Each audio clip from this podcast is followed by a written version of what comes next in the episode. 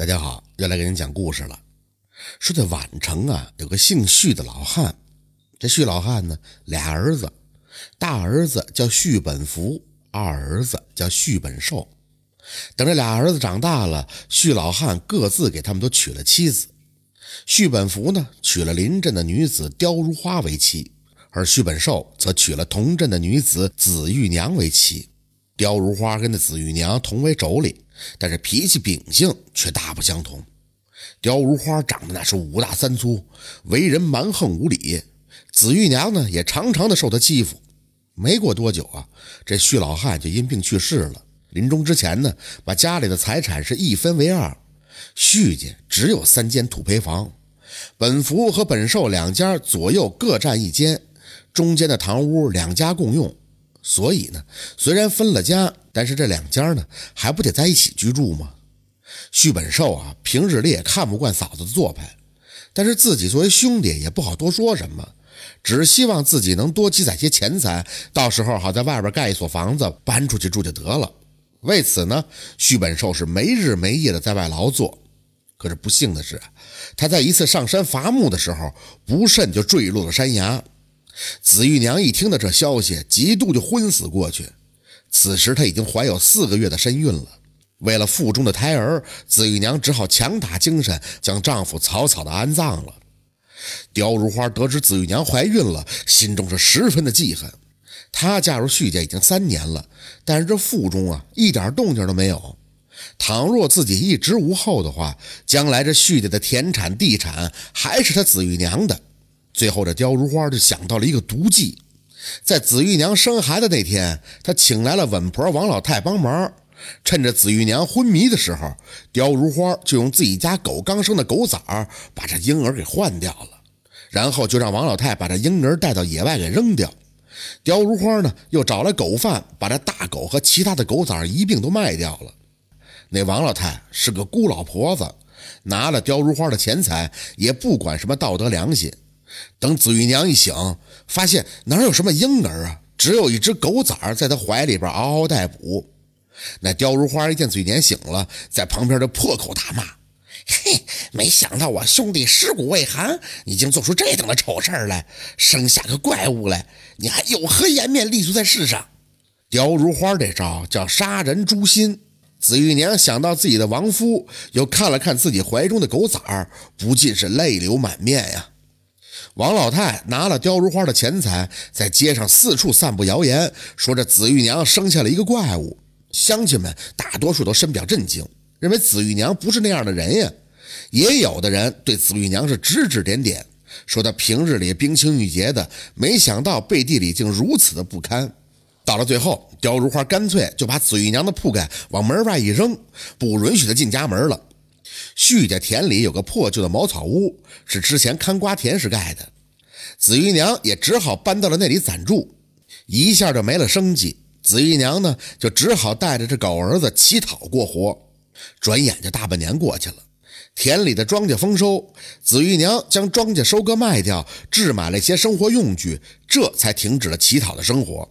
有一天，紫玉娘正在河边洗衣服，狗儿子呢就蹲在紫玉娘的旁边。那刁如花正好从河边经过，一看见紫玉娘就来气，见四下无人，一脚就把这紫玉娘踢到了河中，就匆匆的跑了。紫玉娘不识水性，眼看着就要沉入水底了。那狗儿子跑到最近的一户人家门前，拼命的用爪子挠门。在那河边住的是一个姓丁的老汉，以前呢和胥老汉最为交好。老汉一见到紫玉娘落水了，赶紧就把她救了出来。紫玉娘得救了以后，对丁老汉是十分的感谢。这丁老汉就叹息说：“呀，哎，可怜的孩子呀，以后你还是要照顾好自己才是啊。”紫玉娘辞别了丁老汉，回到了茅草屋时，才发现那狗儿子因为挠门太过用力了，最后两只前爪都受伤流血不止。紫玉娘给这狗儿子包扎好了伤口，又是大哭了一场。刁如花见紫玉娘不死，这心中又生了一条毒计。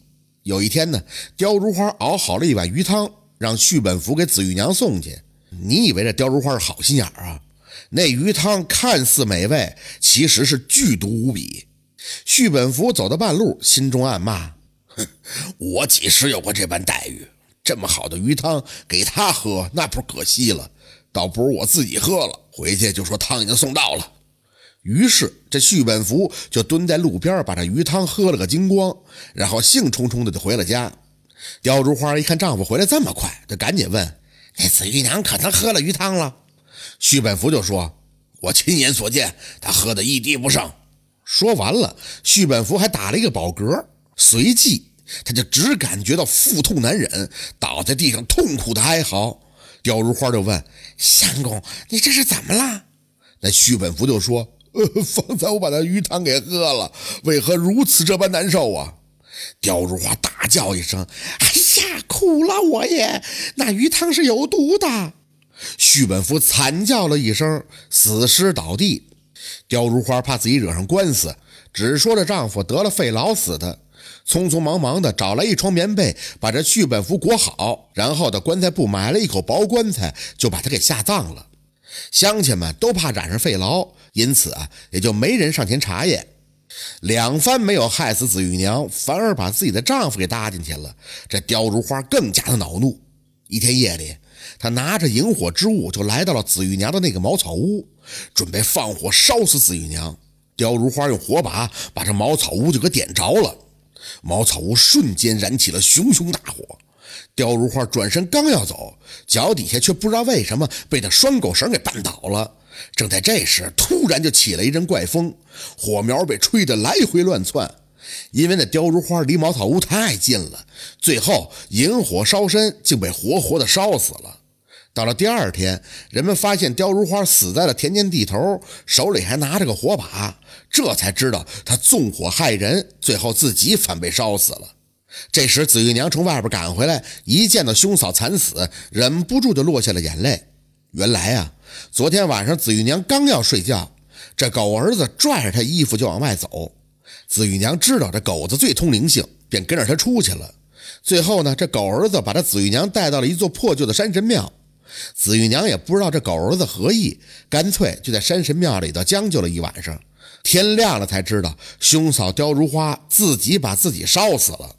紫玉娘呢也不计前嫌，把兄嫂刁如花也下了葬，又重新搬回了旭家老宅当中。又过了几天，稳婆王老太病重了。这王老太无儿无女，躺在床上苟延残喘。紫玉娘一见王老太可怜，就帮着这王老太灌汤喂药。王老太心中是十分的愧疚，临终之前就叫来了乡亲和街坊们，说出了当年的事儿。王老太太说道：“我这一辈子最大的错事儿，就是帮那刁如花害了紫玉娘。紫玉娘是个好姑娘。”当年刁如花记恨紫玉娘，花钱买通我，用狗崽换走了男婴。我一时财迷心窍，犯下了错事儿啊！好在我当时没有把男婴掐死，将她放到了一个木盆中，顺流而下。如今生死未卜，我只记得她脖颈处有块红色的胎记，以后大家帮忙留意才是。今世我无法赎罪，愿来世做牛做马，偿还孽债。等我死后，这房产地契尽归紫玉娘所有，请大家做个见证吧。说完，王老太太咽了气。众人听罢以后也是震惊不已。原来紫玉娘是被刁如花恶意陷害，让她受了这么大的屈。